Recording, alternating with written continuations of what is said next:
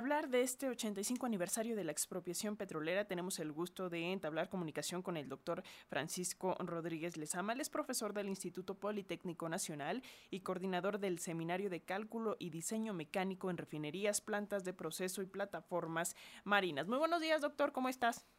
Hola, Alexia, buenos días a la orden aquí a su radio escuchas. Pues eh, gracias, doctor, por tomarnos esta llamada y pues eh, qué decir de la situación eh, de la industria petrolera en México en el contexto actual, considerando también lo que dijo el presidente este sábado. ¿Qué nos dices, doctor? Mire, yo, creo que habría que hacer un, poquito, muy, muy breve, entender el concepto de lo que fue y ha sido la, la expropiación petrolera, ¿verdad?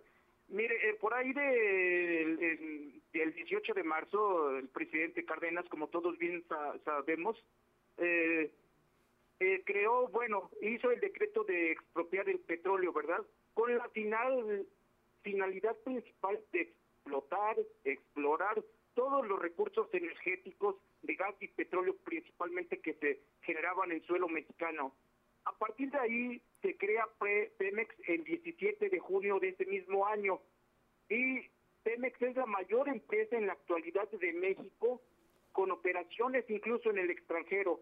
Pemex tiene propiedades en la actualidad valoradas en más de 415 billones de dólares. Es la segunda empresa más grande de América Latina según sus ganancias anuales, solo superada por Petrobras en Brasil. La mayoría de acciones eh, en Pemex no son públicas, ¿verdad? Se encuentran bajo el control del gobierno mexicano. Sin embargo, a pesar de estas ganancias, hay una paradoja eh, que nos llama un poquito la atención. Al cierre del trimestre pasado, Pemex tuvo ingresos por 60 635 miles de millones de pesos, gastó 529 miles de millones de pesos y pagó en una deuda 114 miles de millones, lo que indica una pérdida de nueve mil de nueve mil millones de pesos. Este resultado contrasta Alexia con las inusuales utilidades de otras eh, compañías petroleras en otros países. Entonces, lo que ha pasado es que no ha habido una reforma hacendaria que de alguna manera le dé más posibilidades a Pemex de ser la empresa que se proyectó que tal vez Lázaro Cárdenas haya proyectado para este país, ¿verdad? Lamentablemente es una realidad que las seis refinerías nacionales que tenemos actualmente, que son Salamanca, Minatitlán, Madero, Cadereyta, Salina Cruz y Tula, general y haciendo un promedio están operando al 49% de su capacidad. Dos Bocas está operando, aún no opera, ¿verdad? Pues no está produciendo como debiera, está en, en pruebas. La refinería que se compró en Houston, Texas, pues es la única que opera, eh, que eh, de alguna manera estaba suministrando utilidades de 195 millones de dólares, ¿verdad? 4 mil millones de, pesos, que a lo mejor es una cantidad eh, eh, relativamente pequeña con la expectativa que, se tiene para el desarrollo económico desde el punto de vista energético. Yo, nosotros estamos convencidos como científicos, como tecnólogos dedicados a la eh, parte de hidrocarburos eh, a nivel nacional, estamos convencidos que ha habido aciertos en, las decisiones de hacer dos bocas, ¿verdad? De, reconfigurar las refinerías, de comprar Bill Park. Pero sin embargo, también no ha habido atenciones hacia la ciencia y tecnología mexicana e insertarnos a nosotros a la parte de intervenir con nuestros conocimientos tecnológicos al desarrollo nacional de los recursos energéticos. Todas las refinerías, las reconfiguraciones, dos bocas, se ha hecho con ciencia y tecnología extranjera. Nosotros aplaudimos al gobierno las decisiones, repito, de querer y de hacer el intento por salvar y brindar la seguridad energética. Hoy por hoy la parte de hidrocarburos, de gasolinas, es lo que está de alguna manera rigiendo el movimiento del mundo. no, no podemos, eh, tenemos que apostar a, a, las partes de energías renovables, pero hoy por hoy la gasolina, los hidrocarburos, el petróleo, vienen de los recursos petroleros, del crudo.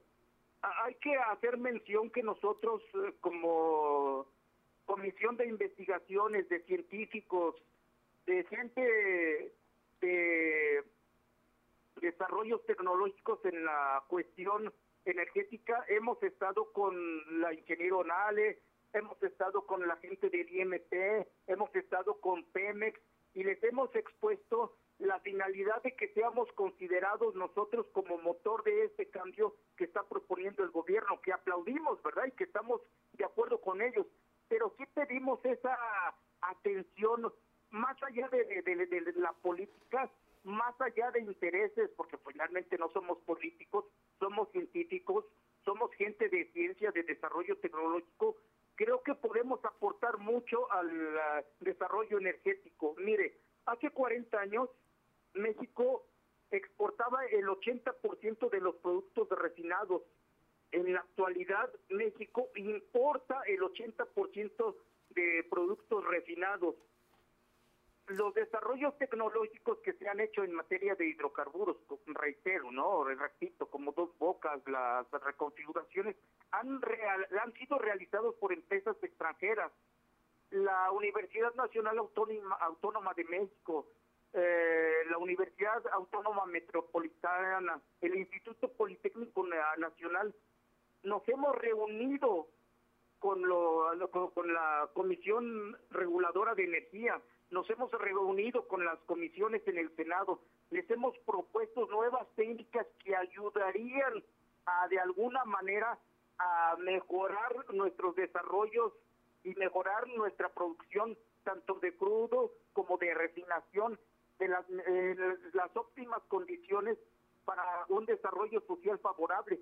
Sin embargo, como que no se ha prestado la atención adecuada a este proceso, a estas propuestas que, que tenemos nosotros como investigadores para ayudar, ¿verdad? Desde el punto de, de, vista, repito, de ciencia y tecnología, a esta reforma energética que tanto le urge al país, que de, sea llevada de manera favorable. Ojalá que vaya cambiando poco a poco esta perspectiva. Muchísimas gracias, eh, doctor eh, Francisco Rodríguez Lezama, profesor del Instituto Politécnico Nacional y coordinador del eh, Seminario de Cálculo y Diseño Mecánico en Refinerías, Plantas de Proceso y Plataformas Marinas. Muchas gracias por compartir esto con las audiencias de Radio Educación. Le enviamos un fuerte abrazo.